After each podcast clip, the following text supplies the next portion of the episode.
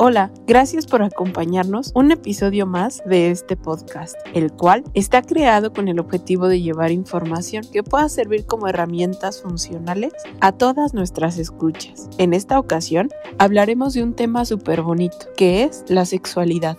Vamos a revisar conceptos básicos así como algunas alternativas para tener una buena sexualidad y una excelente salud sexual. Recuerda que vivir una sexualidad plena es muy benéfico para todas las mujeres y también que está dentro de nuestros derechos. Acompáñanos en este podcast donde seguro encontrarás información importante para tu bienestar. Te recordamos que estamos abiertas a nuevas propuestas de temas. Le dejo la palabra a mi compañera que nos va a explicar qué es la sexualidad.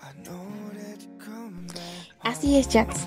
Empezando con algo esencial para poder entender lo que es la salud sexual y reproductiva, pues hay que hablar primero de lo que es la sexualidad. La sexualidad es el conjunto de condiciones que caracterizan el sexo de cada persona desde el punto de vista histórico-cultural, es el conjunto de fenómenos emocionales, de conducta y de prácticas asociadas a la búsqueda de emoción sexual, que marcan de manera decisiva al ser humano en todas y cada una de las fases determinantes de su desarrollo.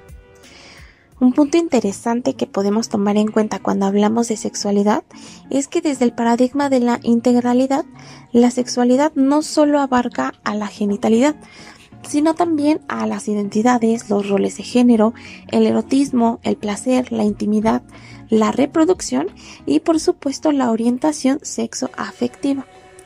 Entonces, pues ya es un tema mucho más amplio del que estamos hablando y es nuestra responsabilidad hablar de sexualidad desde esta idea integral porque pues es inclusivo y reconoce realmente el espectro de la sexualidad.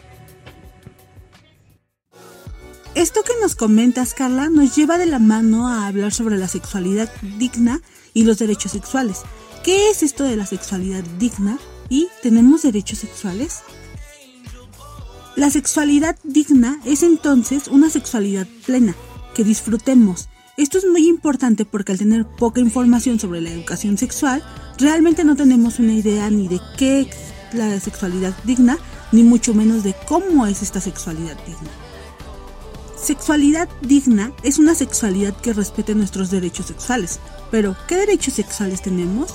Bueno, pues la Organización de las Naciones Unidas nos dice que implica ejercer la sexualidad de manera independiente de la reproducción, estar libres de discriminación, presión o violencia en nuestras vidas sexuales y en las decisiones sexuales, contar con acceso a la educación sexual desde temprana edad dirigida al desarrollo de la persona y el ejercicio responsable de la sexualidad en forma plena, libre e informada, tener servicios médicos y acceso a ellos que cuenten con calidad y de la forma adecuada y digna para la salud de las mujeres con atención a la erradicación de la violencia obstétrica, Decidir libremente respecto a la reproducción, es decir, de manera informada, libre de presión, discriminación y violencia, además de contar con atención en temas de fertilidad y reproducción asistida.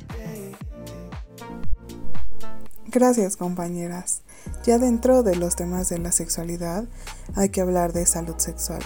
Primeramente, la salud sexual la podemos entender como un estado de bienestar físico, mental y social en relación con la sexualidad, la cual no es ausencia de enfermedad, disfunción o incapacidad.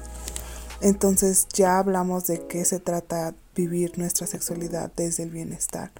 De la mano va el trabajo que se ha hecho para lograr la sexualidad integral que no se aleja de lo que ya mencionamos sobre la salud sexual, sino que más bien hace el esfuerzo para que la información que se ofrece a las personas abrace realmente esta idea que ya les mencionamos sobre la salud sexual.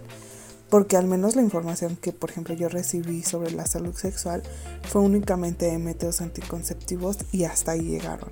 Entonces se trata de superar las barreras del estigma, de discriminación, misoginia y demás para poder aterrizar la información sobre la sexualidad como una idea íntegra. Y esto es pues justamente abrazando la idea del bienestar físico, mental y social.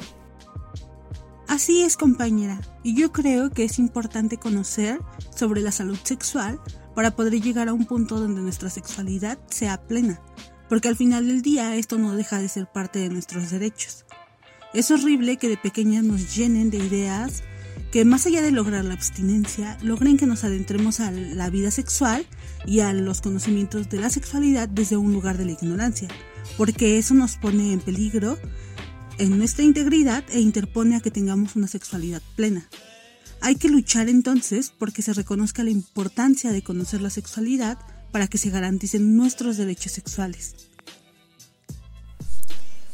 Algo que también es importante para vivir una sexualidad plena es el consentimiento. La relación sexual sin consentimiento simplemente no existe. A eso se le llama violación. Y es una laguna muy grande que existe en nuestra educación sexual. Al menos a mí no me la enseñaron. Y ver tantas amigas sufrir por tantos años porque nadie les dijo lo que, que lo que estaban viviendo no era normal y que era violencia, se me hace una de las cosas más dolorosas que he visto en mi vida. Y justo porque nadie nos lo explica. Hay veces que es muy complicado entender la línea delgada entre el consentimiento y la violación. Para hacer las cosas un poco más claras, el consentimiento lo podemos entender como un enunciado, expresión o actitud con que una persona consciente permite o acepta algo.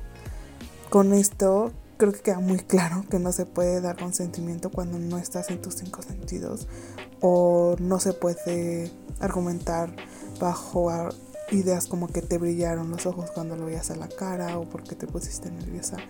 El consentimiento es explícito o no es consentimiento. La salud reproductiva es parte de nuestros derechos sexuales, pero es un derecho que desafortunadamente ha sido vulnerado en muchas mujeres en todos los ciclos de vida y desde todos los ámbitos. Muchas mujeres han aprendido a que otras personas sean quienes decidan sobre su cuerpo, y eso ha generado situaciones de violencia obstétrica y esterilizaciones forzadas.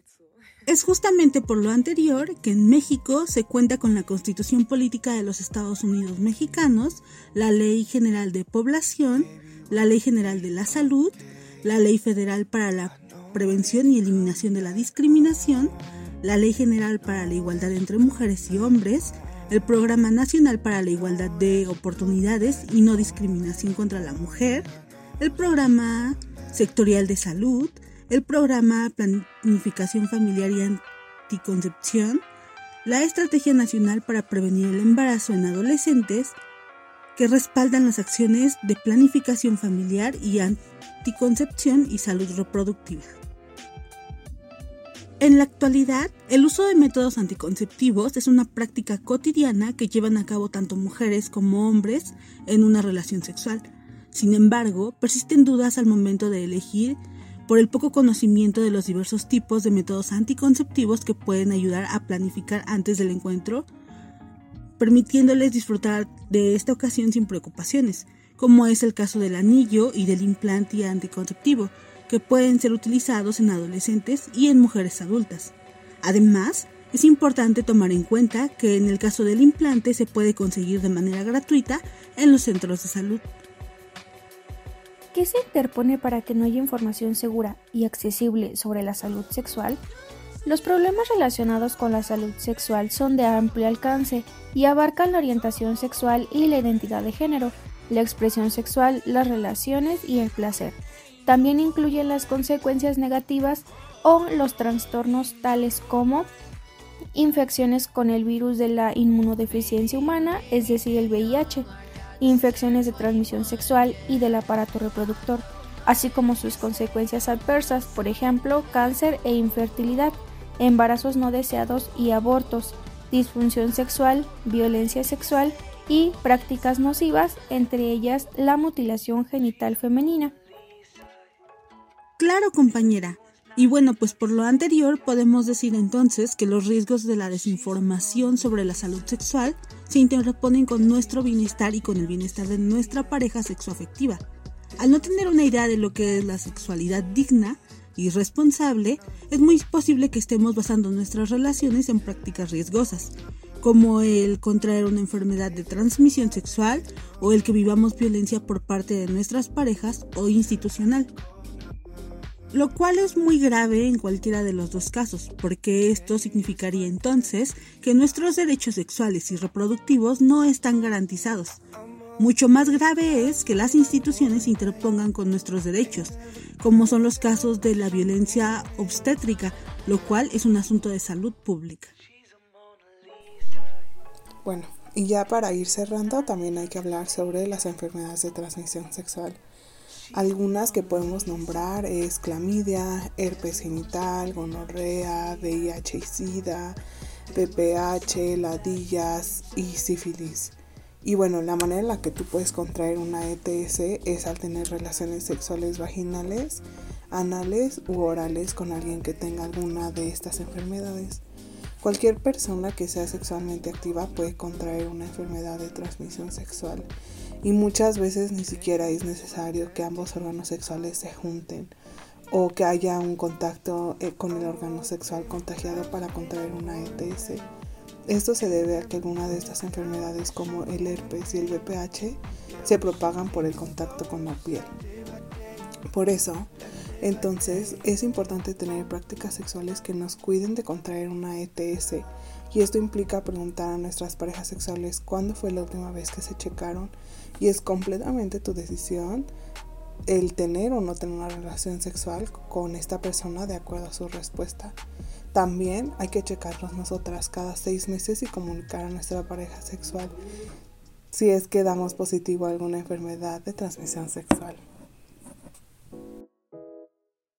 Gracias compañeras. Como vimos a lo largo de este podcast, es muy importante revisar el tema de salud sexual y sexualidad, ya que las mujeres hemos pasado por ciertas circunstancias que hacen que la sexualidad y la salud sexual sea reprimido y por ende no podamos tener el mejor cuidado de nuestra salud sexual, así como también es importante mencionar que a nivel gubernamental existen muchos programas en los cuales las mujeres podemos ser partícipes para que justamente podamos gozar de una buena salud sexual, así como también poner en práctica los derechos sexuales y reproductivos que cada una de nosotras tenemos. Y lo más importante, pues evitar que hayan situaciones de violencia por esta situación. Esperamos que te haya gustado este episodio sobre sexualidad y salud sexual. Te invitamos a que nos visites en nuestras redes sociales, pues a través de ellas compartimos información en materia de género. Además, contamos con diferentes servicios. Solo contáctate con nosotras a través de Facebook y Twitter. Búscanos como Gema Joven.